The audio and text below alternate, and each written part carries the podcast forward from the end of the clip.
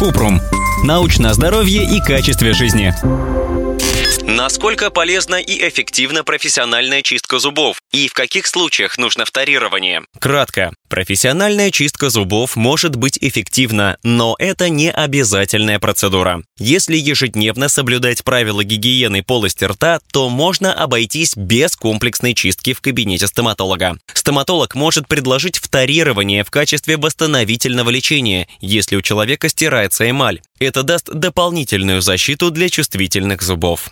Подробно. Профессиональная чистка зубов с ультразвуком может удалить плотный зубной налет, но пока нет научных доказательств, что она способна предотвратить кариес и периодонтит. Профессиональная чистка зубов нужна не каждому. Достаточно поддерживать здоровье полости рта и соблюдать правила гигиены. Вот что рекомендуют стоматологи.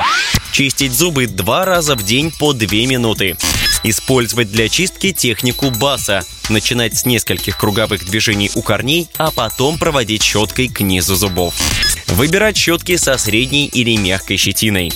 Выбирать зубную пасту, которая содержит фтор в концентрации 1350-1500 ppm. Такая паста помогает защитить зубы от кариеса. Не ополаскивать рот водой после чистки, иначе фтор будет действовать хуже. Использовать зубную нить хотя бы раз в день, но лучше между приемами пищи. Это поможет удалить зубной налет и частицы пищи между зубами.